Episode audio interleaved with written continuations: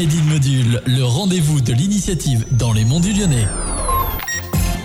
Bonjour à vous, chers auditeurs de Radio Module. Bienvenue dans Made in Module. Avec moi au micro, j'ai le plaisir d'accueillir Bernard Servanin, le vice-président du festival Intervalle.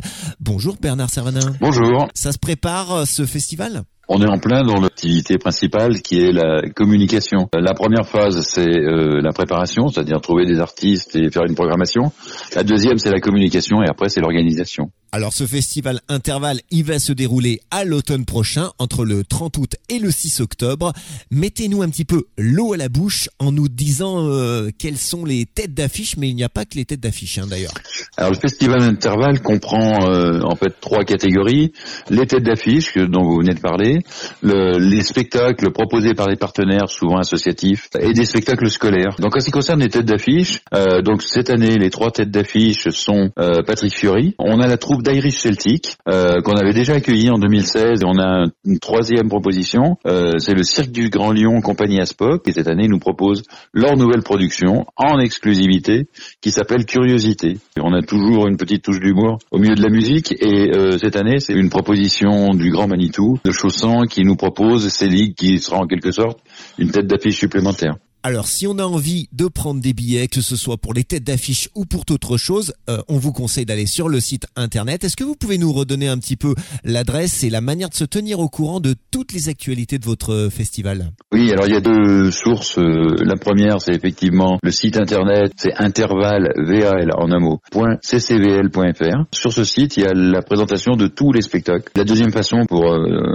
acheter des billets, c'est d'aller à la communauté de communes à Bougneret. D'accord, il y a aussi une autre manière de, vous suivre, c'est évidemment sur les réseaux sociaux avec euh, Facebook et Instagram. Ils sont assez faciles à trouver et très actualisés, je crois. Euh, effectivement, et, sur Facebook, euh, on utilise vraiment ça de manière optimum, puisqu'on met une à deux informations par jour. Et alors, si vous faites l'actualité sur Radio Module en ce mois de mars, c'est parce qu'il y a une manière très simple. C'est le 8 mars, il y aura une présentation du programme. Dites-nous en un petit peu plus. Alors, le 8 mars, traditionnellement, on organise une soirée de présentation du programme. Euh, donc, cette année, ce sera le 8 mars à la salle du Vourla à Messimy. À partir de 18h, 18h15, on présente en vidéo euh, les 30 spectacles de la programmation. Chaque partenaire a droit à une minute pour présenter son projet et on regarde une petite minutes de vidéo. C'est des soirées très agréables puisque ça, ça se poursuit avec un, concert. Cette année, ça sera du jazz manouche avec le groupe Minor Sing. Excellent. Donc rendez-vous à la salle du Vourla à partir de 18h du côté de Messimy ce vendredi 8 mars.